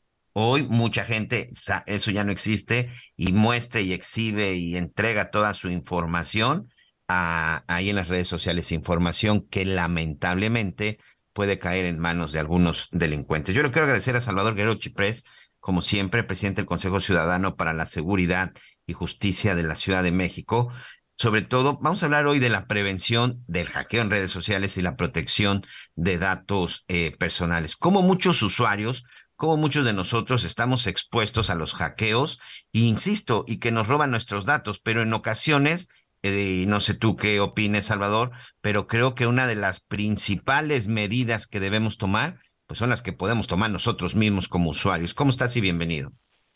Pues Miguel, fíjate que das una magnífica y precisa introducción. Yo diría que un principio que acompaña esta introducción que acabas de hacer a este tema es pensar que la seguridad material es tan importante como la seguridad digital, así como cuidamos nuestras personas en la vida cotidiana, en nuestro espacio privado, en el espacio público, a los lugares a donde nos dirigimos, de la misma manera debemos vigilar nuestra huella digital, la manera que gestionamos nuestros datos y también vigilar esa tentación que tenemos, pues de tener un reconocimiento social digital que ocasiona que estemos compartiendo información de diferentes calidades sin advertir que hay personas que se dedican a la depredación patrimonial que están atentas a que tú dejes información que luego la van a utilizar para robar identidad, para hackear y para realizar algún tipo de operación que se dirige sobre todo al fraude y a la extorsión, algo que es muy importante combatir para el Consejo Ciudadano, para las autoridades locales y federales. Así que ese principio debe acompañar, hay que tener cautela en la gestión de nuestros datos personales y ese es otro que me parece conceptualmente ubicas muy bien el tema, Miguel. Sí, sin duda. Y, además, de, de repente, sobre todo los chavos piensan que dice, ay, ¿qué pasa si tienen esto? ¿Qué pasa si sucede en lo otro? El asunto es de que cuando ya se dan cuenta, puede venirse este asunto de robo de, de identidad que nos puede meter en problemas muy graves, Salvador. Bueno, en principio hay que recordar que el robo de identidad consiste en robar, en hurtar datos personales para hacerse pasar por otra persona. Los ciberdelincuentes utilizan esa información para crear perfiles falsos con el objetivo de obtener algún tipo de beneficio, que usualmente, Miguel, tú lo sabes, es económico, o para el descrédito de otras personas. Esto es algo muy importante en la actualidad.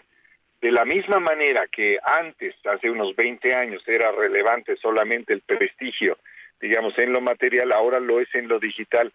Así que no solamente dañan tu, tu, tu hacienda, vamos a decirlo así, tu capacidad económica, sino que lastiman. Y esto es algo que a veces las personas que tienen menos de 20 años, y lo hemos eh, percibido en los reportes que recibimos a nivel nacional en el Consejo Ciudadano, no está muy consciente.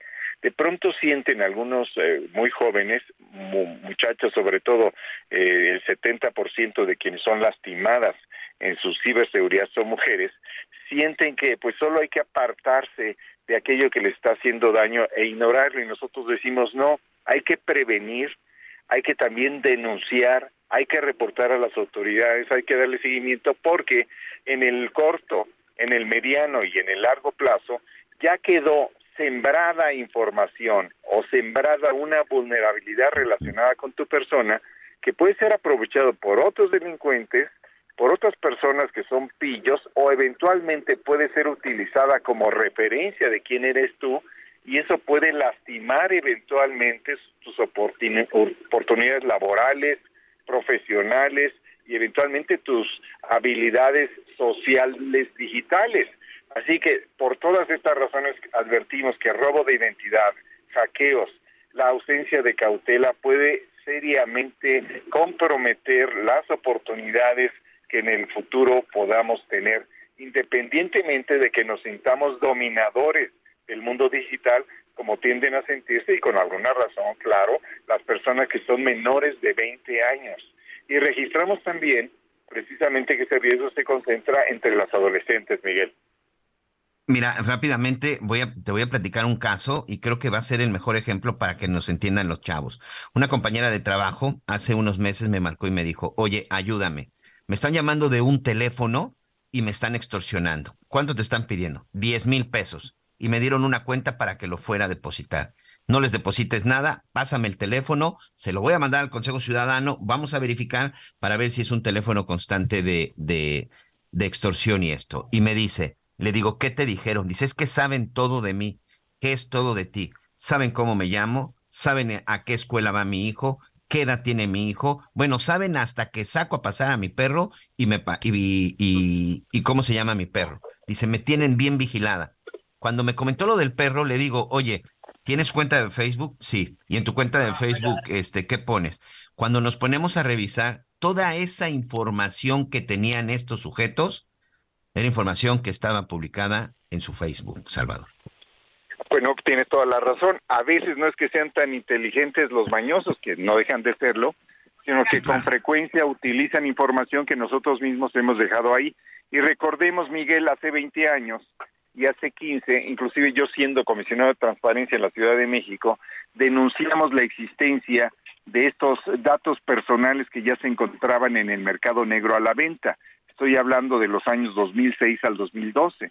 Entonces, 11 años después, ese mercado negro de datos está ahí, que se incrementa también con el descuido en la gestión de nuestros propios datos o por la omisión que tenemos respecto de la responsabilidad de gestionarlos como familia, como escuela, como empresa, como partido político, eh, como organismo no gubernamental. Todos tenemos ahí un compromiso que podemos eh, fortalecer y yo creo que en lo individual, particularmente mujeres tienen ahí una oportunidad porque sí es constante los reportes que nos indican más o menos 65% que las mujeres son víctimas de robo de identidad o de la gestión abusiva, unilateral y arbitraria de su imagen y que son amenazadas para realizar algún tipo de actividad, tener una actitud o depositar dinero, así que hay que tener mucho cuidado. Y sí, en el Consejo Ciudadano tenemos un teléfono, lo digo rápido, 55 55 33 5533 y trabajamos de la mano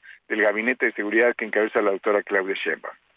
Recomendaciones, ya decíamos, hay que tener nosotros la primera línea, la primera línea de seguridad de la que nosotros implementemos. Pero ¿qué más nos puedes recomendar, Salvador? Número uno, hay que proteger la privacidad en redes. Hay que usar contraseñas seguras y no hay que compartirlas, a pesar de la confianza que a veces tiene con amigas o con parejas. Dos, utilizar la doble autenticación de múltiples factores que está disponible en diferentes esquemas de software. Hay que utilizarla, en WhatsApp es muy fácil. Eh, acepta solamente peticiones de amistad de conocidas y conocidos. No responder ni tomar represalias ante ataques, porque a veces están tratando de provocar para fortalecer una amenaza o tratar de eh, intentar un, con más precisión la extorsión en contra nuestra. También hay que deshacer las redes de acoso en redes sociales, hay que bloquear a los agresores, pero hay que guardar las evidencias y si ya si se trata de abrir una carpeta, eh, pues sí, ir ante un federatario y eventualmente el Ministerio Público. Esas son algunas sugerencias y comunicarse por cualquier necesidad con nosotros. Tienes toda la razón, una captura de pantalla, una grabación para tener ahí la evidencia. Y también eso, ¿no? reporten el número, amigos. En cuanto lo tengan, súbalo en una red, súbelo en algún lado, mándenlo al Consejo Ciudadano, porque se va haciendo un banco de datos de los teléfonos de donde están estas llamadas, ¿no? Qué bueno, ahí se me olvidó, Miguel, muchas gracias, porque recomendamos bajar la aplicación No Signo de Más Extorsiones. Ahí ya tenemos 265 mil números de teléfono celular desde donde intentan robo de identidad, fraude, extorsión, secuestro digital, o dicen que pertenecen a cárteles, lo cual nosotros creemos que es 98% blofeo. Así es. ¿Nos repites la aplicación? Sí, es no signo de más extorsiones, no más extorsiones. Perfecto, pues ahí está. Sí, hay que cuidarnos, señores. A veces este no solamente podemos dejarle todo el trabajo a la autoridad y luego últimamente que también, bueno, pues la autoridad no está tan asertiva. Bueno, hay que cuidarnos también entre nosotros, insisto, hay que poner nuestra primer línea de seguridad desde lo personal y desde la casa. Salvador Guerrero Chiprés, como siempre, muchas gracias, gracias por este tiempo. Gracias, gracias Miguel. Hasta luego. Gracias. Bueno, pues ahí está. En verdad, una de las primeras cosas que tenemos que hacer es tener cuidado. Platiquen con sus chavos, platiquen con sus hijos, con sus hijas y que tengan, que tengan mucho cuidado. La información personal es una de las principales armas que tienen los delincuentes para este delito que se ha estado incrementando, que se llama extorsión, Anita. Miguel, y luego pues ya escuchábamos en lo que decía Salvador que de repente nosotros somos los que más información eh, damos. Correcto. Tenemos que tener claro eso y enseñárselo a nuestros jóvenes, a nuestros y a los chiquitos que ahí vienen, Miguelito, que todo el mundo quiere estar. Estoy en el helado, estoy en la esquina, estoy arriba, aquí vivo, esta es mi escuela y por aquí me voy. Pero bueno, fue muy interesante escuchar esta entrevista y, y los las sugerencias y los consejos que da, hay que escucharlos y tomarlos en consideración. Momento de hacer una pausa, no se vaya, regresamos con más de las noticias con Javier Alator. Conéctate con Ana María a través de Twitter, arroba Anita Lomelí. Sigue con nosotros. Volvemos con más noticias. Antes que los demás. Todavía hay más información. Continuamos. ¿Viajas por carretera? Consulta la cuenta de Twitter Guardia Nacional Carreteras. En arroba gn-carreteras podrás revisar en tiempo real si hay accidentes o bloqueos, así como las condiciones del tránsito vehicular en las carreteras federales. Esta información evitará que te quedes atrapado y te ofrecerá posibles alternativas para completar tus viajes. Consulta arroba gn-carreteras y viaja seguro por las carreteras federales del país. Heraldo Media Group. Las noticias en resumen. Un juez federal concedió un amparo a Gloria N., agente del Instituto Nacional de Migración, quien impugnó una orden de aprehensión ya que es señalada por la muerte de 40 migrantes ocurrida el pasado 27 de marzo en Ciudad Juárez. Por una amenaza de bomba, fue evacuado un avión en el Aeropuerto Internacional de Mazatlán, Sinaloa, que tenía como destino la ciudad de Tijuana. Se informó que se encontró un papel en una maleta que contenía una presunta amenaza de bomba, lo cual provocó la activación de los protocolos de seguridad correspondientes. Sin embargo, se determinó como una falsa alarma. En Jalisco decomisaron seis tambos abandonados en un predio de la colonia Paseo en Las Cañadas, en Tonalá. Aparentemente contenían químicos que se utilizan para elaborar drogas sintéticas, por lo que ya investigan su origen. El gobierno de Estados Unidos calificó oficialmente de amenaza emergente en el país el fentanilo adulterado o mezclado con silacina, un potente sedante animal utilizado como droga. La Casa Blanca indicó que esta nueva designación se produce tras haber evaluado el impacto de la silacina en la crisis de opioides y su creciente rol en las muertes por sobredosis en todas las regiones de Estados Unidos. Así las cosas.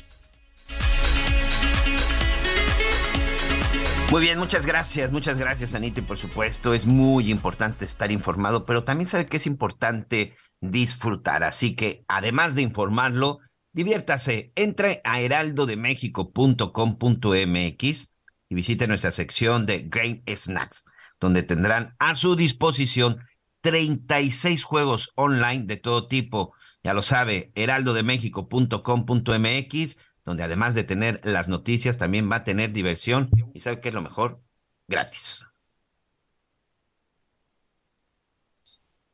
Ahí está. Creo que es bien importante también esto. ¿Te gustan a ti los videojuegos, Anita Lomelí? Sí, la verdad, bueno, te voy a decir una cosa. No te refieres a uno que apachurramos burbujas en el teléfono, ¿verdad? No. Ese no. No, porque ahí soy más buena que en los videojuegos. Eh, cuando recién empezaron, pues yo traté de, de, utilizarlo como un medio para vincularme con mi hijo, que es de pocas palabras, este, y, y, mis hijas hablan mucho, entonces por eso él es aún más, eh, más reservado, más tímido. Ya tiene 27 años y, en fin, él es así. Pero yo me acuerdo que hice todos los esfuerzos posibles de, si eran coches, coches, si eran martillos, martillos. Y en los videojuegos llegó un momento en que me dijo, mamá, te tardas 30 horas en mover los cestos. Nunca vas a terminar porque no tengo destreza fina apropiada pues para andar ahí este correteando a quien tengas que corretear. En ese entonces era un juego que le mojabas como gocha, pero eran pistolas de agua. No, pero, eso, era una feria, Anita. No, no, no, no, no, no, era un videojuego. ah, sí. Sí, sí, sí. Yo no me sé los nombres, Miguelito. Y, y estos de que te enlazas con tus cuates para jugar, tampoco. Pero sí, sí, sí me hubiera gustado entrarle. Tú sí eres bueno, ¿verdad? Mira, la verdad es que en algún momento sí, este, también me jugó. Siempre fui de, de, me gustaban los videojuegos. Siempre fui de, este, de juegos deportivos, este, sobre todo de fútbol. Tenía por ahí alguno de fútbol americano, de box.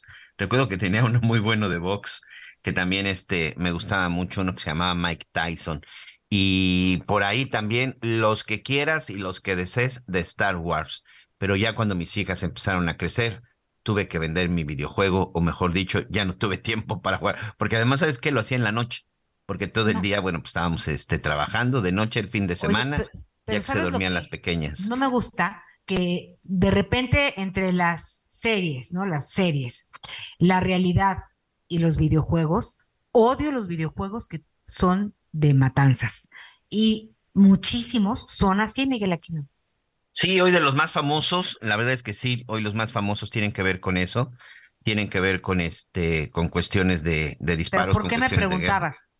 No, pues precisamente para que pudieras entrar a heraldodemexico.com y ahí vas a tener 36 juegos eh, eh, online completamente gratis para que los disfrutes y no solamente, bueno, entres para ver toda la parte que tienen que ver con las, con las noticias. Y bueno, pues continúan los trabajos, continúan los trabajos en Estados Unidos relacionados con el tema, con el tema del fentanilo. En verdad, yo espero que salgan buenos resultados de esta reunión entre México, Estados Unidos y Canadá. El año pasado que estuve precisamente en, en Estados Unidos eh, haciendo estos trabajos, trabajos que por cierto quiero invitarlos para que busquen la aplicación de, de Canela TV, es una streaming de Estados Unidos, en donde hemos estado ahí metiendo toda nuestra, todos los trabajos de investigación el tema del fentanilo, en verdad, que es un tema gravísimo. ¿Y sabes qué es lo más doloroso, este, Anita, que estuve viendo?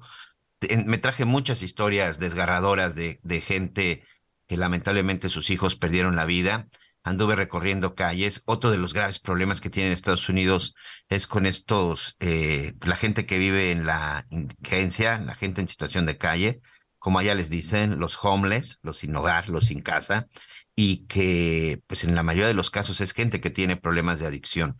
Es tan grave el problema de adicción en los Estados Unidos, Anita Lomelilla, amigos, y es tan ineficiente sus procesos de rehabilitación que me tocó ver cómo este, de estos programas de salud andaban en las calles eh, repartiéndole a estos, a estos homeless. ¿Sabes qué les repartían?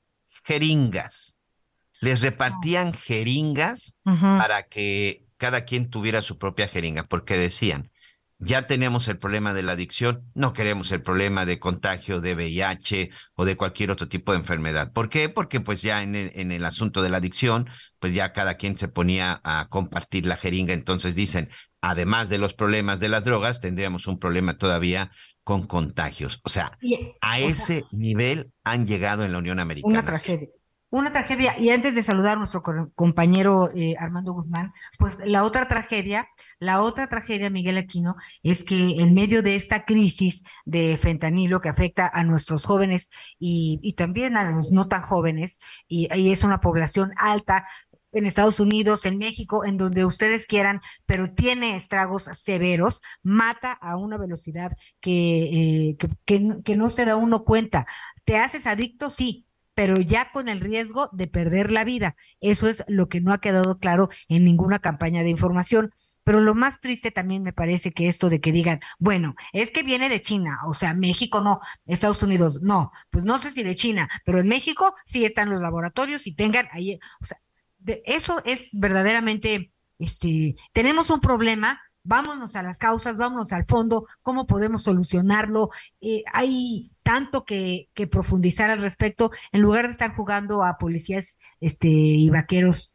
Eso sí me dio, me dio mucho coraje, ¿no? De esto que tú mencionas, pues bajeza humana, ¿no? En lugar de tratar de orientarlos, llevarlos a distintos albergues, no sé, siempre hay caminos, siempre hablamos de que hay caminos, es una enfermedad, no, no hay por qué discriminar, esa es una de las políticas que en la Ciudad de México se, le ha dado mucho auge, pero lamentablemente siento que mucho más a la idea de que es una enfermedad que a realmente atenderla como una enfermedad, porque eh, pues centros de adicciones, Miguel Aquino, pues hay muy pocos. Sí, no, eh, insisto, y los que hay verdaderamente, la mayoría, mire, incluso este de las cosas que me decían algunos, algunos padres, algunas madres. Hay organizaciones eh, para combatir el fentanilo, hay organizaciones que están funcionando y que tienen ese funcionamiento. Si no me equivoco, incluso en el mes de mayo eh, hay un día ya específico para informar y el combate, el combate contra, el combate con el tema del, del, fentanilo. Ahorita tú me mencionabas, por ejemplo, la eh, xilaxina la xilacina es otra amenaza que se está presentando también en Estados Unidos que tiene que ver con el consumo de drogas. Es una sustancia que también se está utilizando mucho y que es este, peligrosa. Aquí no lo decía incluso un, uno de nuestros eh, invitados, un anestesiólogo, recordarás, en donde de, cuando salió la convocatoria o la propuesta del gobierno de México de decir, pues bueno, para no tener tráfico de fentanilo, saquemos el fentanilo del sistema de salud, ya no traigamos más fentanilo. Y decía él, no, el tema no es el fentanilo, porque sacas el fentanilo y al rato va a llegar otra, como sucedió en su momento con la morfina y después sucedió con la heroína, cuando sucedió incluso, con algunos medicamentos que se utilizaban para la gripe, con todo lo que tenía que ver con las efedrinas, que lo sacaban, pero llegaba otro y otro. No, el problema no es ese, el problema no es el químico, el problema no es la sustancia, porque esos químicos son hechos precisamente pues para eh, beneficios de beneficios en la salud el asunto es que llega a manos de los criminales. El asunto son los criminales que la están produciendo. Y en Estados Unidos el asunto es que eh, es una droga, o mejor dicho, ahí es en donde se está invadiendo todo este tema de la droga. Creo que esos son de los grandes temas que se tienen que, que se tienen que, que, ir este, analizando, que se tienen que ir eh, revisando. Por ejemplo, como ya te decía, la xilacina, que también se utiliza como como, un, como una anestesia, esa es tan fuerte que incluso se utiliza en animales, Anita. y sabes que Miguel Aquino, este, pues nos lleva a, reflexiones. Estamos hablando de políticas públicas, estamos hablando de estos problemas eh, tan serios que tenemos y qué difícil es en las casas, Miguel Aquino. Me ha tocado trabajar con, eh, con familias, pues que, que tienen alguno, algún miembro, no, alguna hija, algún hijo con este problema, con esta enfermedad, eh, y pues cuando son adolescentes, jóvenes, eh, que quieren estar pues en su mundo, ¿no? En sus rollos, en sus cosas, que no quieren que estés encima, este, eh, pues es, es, una desolación y, y, pues lo aconsejable es tomar terapia y pedir ayuda porque pues no sabes cuándo puedes intervenir y meterte este, sin que sientan que es una invasión y entonces se vuelve todo en contra, ¿no? E, es un ambiente eh, negativo, sobre todo para ellos, y pues la familia queriendo ayudar con todo el amor del mundo eh, logra el, el, pues el efecto contrario este y pues que más se alejen los niños los jóvenes las jovencitas y pues bueno, lo que queremos es entablar comunicación, estar pendientes, conociendo, viendo, sabiendo, en fin, muchas muchas cosas que se desprenden este, de estos temas que ahora se, se atienden en Washington. Y si te parece, escuchamos lo que dijo la secretaria de, de Seguridad y Protección Ciudadana allá en, en Estados Unidos, Rosa Isela Rodríguez Miguel. Sí, por supuesto, escuchemos. Los Estados Unidos y México somos vecinos el tráfico y el consumo de drogas sintéticas y el tráfico de armas, así como la violencia que generan, son un grave problema entre nuestras dos naciones. Y hoy en especial el fentanilo, las metanfetaminas, y las armas de fuego son una amenaza para nuestros países. Los Estados Unidos tienen un complicado problema de salud pública y México está combatiendo a los cárteles del crimen organizado que lucran con la venta de droga y se abastecen con dinero y armas de alto poder. Por eso podemos asegurar que México no fabrica precursores químicos, vienen de Asia. México tampoco fabrica armas de alto poder. Es por eso que los presidentes Joe Biden, y López Obrador han decidido que nosotras, Elizabeth Sherwood Randall y una servidora, encabecemos una solución conjunta. Y lo estamos haciendo. El Estado Pues es mexicano está dispuesto a la cooperación con Estados Unidos para Sí, Miguel. erradicar la pandemia. Pues sí, es parte de lo que dijo hoy la secretaria de Seguridad eh, Ciudadana de México ante las autoridades de los Estados Unidos.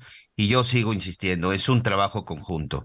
De pronto, parte de lo que han dicho los Estados Unidos de acerca de sus muertos por, por el consumo de drogas, que por supuesto se lamenta, también nosotros tenemos nuestros muertos por esa guerra entre narcotraficantes para llevar la droga. Entonces, creo que en, en ambos países se está sufriendo de la misma forma. Oye, Anita, eh, ahorita que están precisamente hablando de estos temas de seguridad también en Estados Unidos, Ajá. estoy viendo precisamente en cadenas norteamericanas que eh, tienen una información de última hora.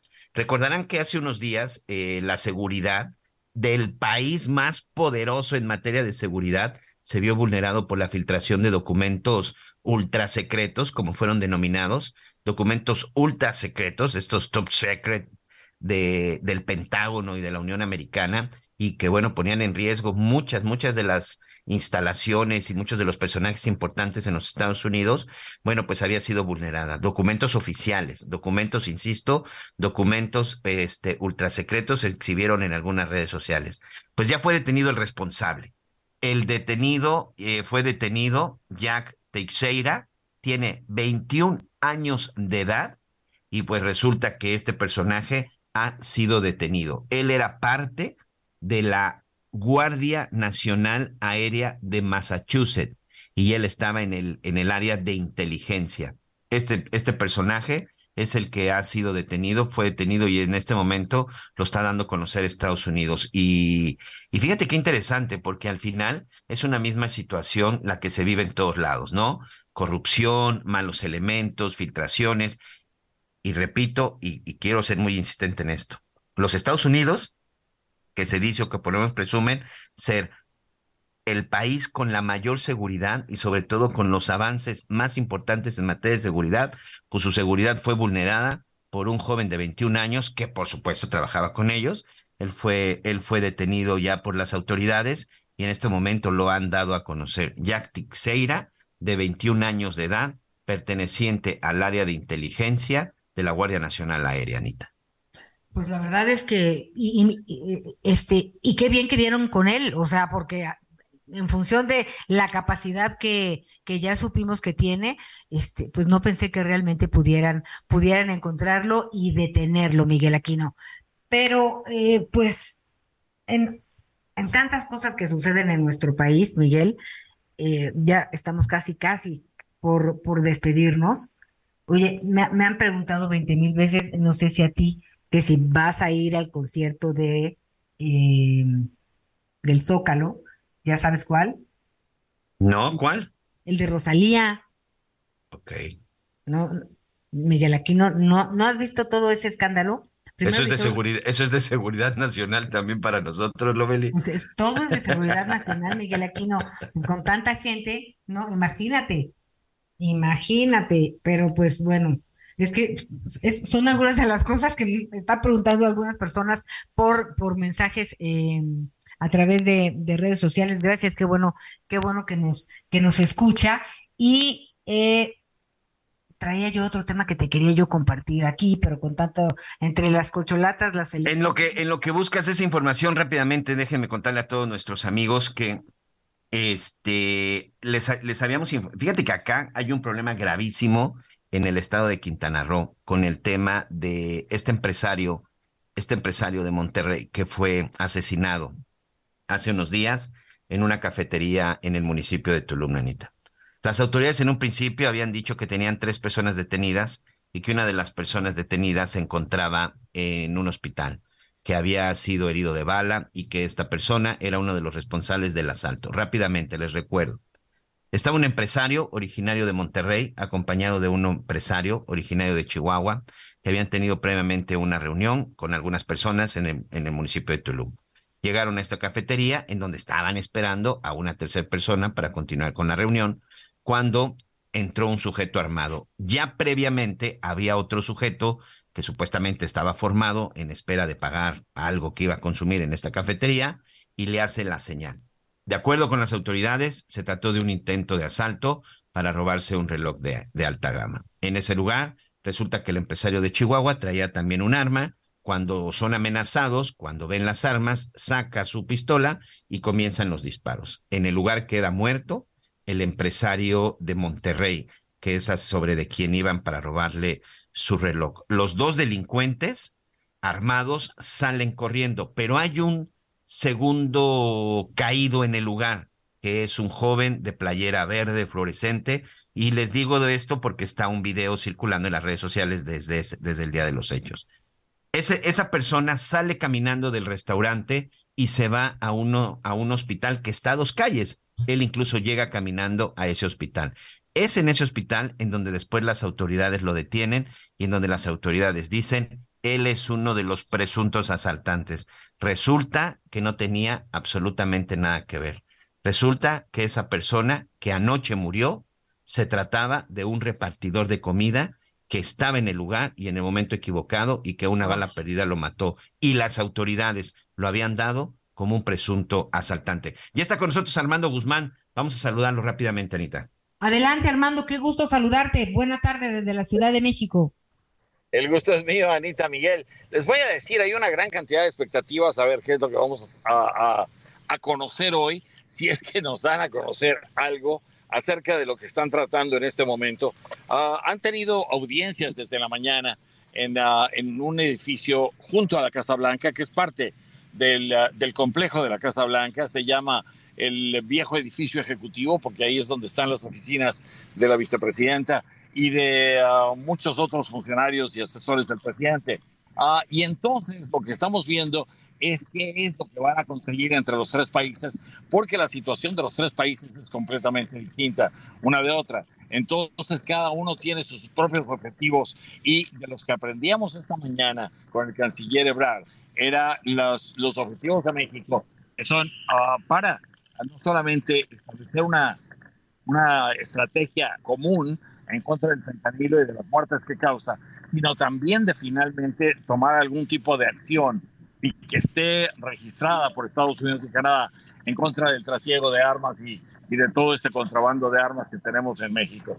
Entonces, ahí es donde estamos hoy. No sabemos quién vaya a hablar, si van a hablar o si van a esperarse a hacer los anuncios mañana en, en, con el presidente en la Ciudad de México pero eso es lo que está pasando. Les debo decir que aquí en Washington no está ni el presidente ni el secretario de Estado, están en Irlanda. Entonces, uh, esto está a nivel de asesor de seguridad nacional, que es el que los que están recibiendo uh, a, este, a estos dos grupos, al de Canadá y al de México. Pero cualquier cosa que se acuerde aquí todavía tendrá que ser planchada por los gobiernos. Y entonces lo que, lo que aprenderemos y lo que sabremos hoy será más o menos los, los lineamientos generales de a dónde quieren ir con todo, con toda esta estrategia. Pero yo creo que para que la estrategia quede fije, firme, pues los presidentes van a tener que, que meterse en ella. Que reunirse.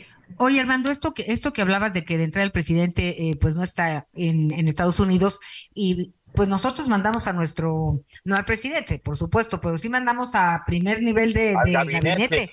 Exacto, entonces como que estamos medio desbalanceados. Totalmente, totalmente desbalanceado. Ya empezando por ahí me preocupa el asunto, man. Mandamos la, la caballería gruesa y nos recibe la placa, no me está gustando. Pues lo que pasa, lo que pasa es que me gustaría saber a quién se le ocurrió establecer este tipo de conexión y este tipo de, de, de reunión uh, cuando no, no iba a haber las contrapartes importantes. Está aquí el, procurador, de, el fiscal general de la República, está el secretario de Marina, está el secretario de Defensa, está el canciller. Uh, ninguno de ellos tiene contraparte aquí. Uh, la secretaria de Seguridad Nacional y Protección Ciudadana dicen que tiene más o menos una, una conexión directa con la asesora de seguridad nacional en el Consejo Nacional de Seguridad. Y la única, la única conexión real que hay en eso es que esa funcionaria de Estados Unidos es la que ha estado tomando realmente eh, las riendas de todo esto en la interacción con México. Pero fuera de eso, no hay contrapartes para los otros, ah, para los otros funcionarios. Ah, entonces ya nos explicarán por qué hicieron esto y, nos explicarán a lo mejor si lo que había eran ya acuerdos preestablecidos entre los gobiernos que necesitaban solamente ser planchados por las autoridades mexicanas uh, de más alto rango, que son los que están aquí esta tarde. Miguel. Y hay que estar muy pendientes de eso, te saludo. Yo creo que están más ocupados con la detención de Jack Teixeira, ¿no? De lo que acaban de decir el, el Pentágono, claro. que realmente con recibir a los mexicanos. Esa, esa es, pero te voy a decir una cosa, hay que tomar en cuenta esto. En, en Estados Unidos hay pueden hacer divisiones y las hacen todo el tiempo. Entonces sí, es cierto, la noticia más importante en este momento es quién filtró los secretos del Pentágono que están dañando en forma muy seria la seguridad nacional de Estados Unidos. Esta es la tensión nacional de este país. El hecho de que haya una reunión de fentanilo al mismo tiempo en la Casa Blanca no le quita importancia a eso y tampoco hay que quitarle importancia a la, a la, a la reunión porque fuera de todo están, los objetivos son de que lleguen a algún tipo de acuerdo común con Canadá y con Estados Unidos. Uh, y, y, eso, eso es lo que necesitaría después ser planchado. Sí es cierto que, que, la otra noticia es lo más importante aquí, pero también la otra sigue siendo importante. Muy bien. Muchas gracias, Armando. Gracias, te mando un abrazo. Un abrazo, Armando, bien, gracias. Saludos. Saludos. Oye, antes de despedirnos, información de última hora. Francisco Garduño, director del Instituto Nacional de Migración, tendrá que comparecer ante un juez federal de Chihuahua el próximo, el próximo 21 de abril por el caso de incendio en donde murieron 40 personas. Tendrán que presentarse como imputados por el delito de ejercicio indebido del servicio público. Vámonos, Anita. Adiós, hasta mañana. Gracias. Gracias por acompañarnos en Las Noticias con Javier La Torre. Ahora sí ya estás muy bien informado.